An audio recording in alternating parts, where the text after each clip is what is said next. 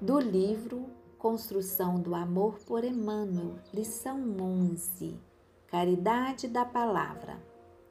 Lembra-te da caridade da palavra, a fim de que possas praticar o amor que o Mestre exemplificou. As guerrilhas da língua há séculos exterminam mais vidas na Terra que todos os conflitos internacionais.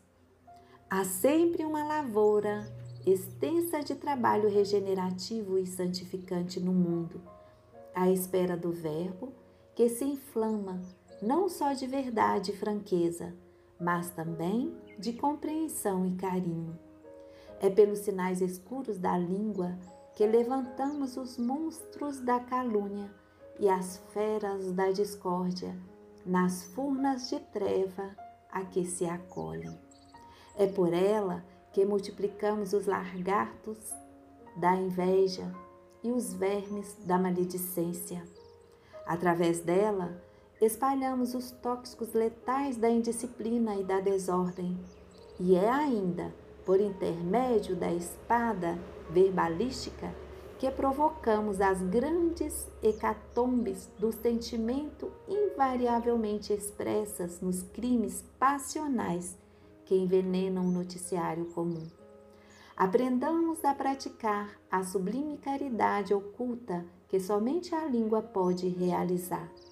A pergunta inoportuna, contida a tempo, a observação ingrata que emudece a propósito, a frase amiga com que podemos soerguer os irmãos transviados, a desistência da queixa, a renúncia às discussões estéreis, e o abandono de apontamentos irrefletidos são expressões dessa bondade que a boca pode estender sem que os outros percebam.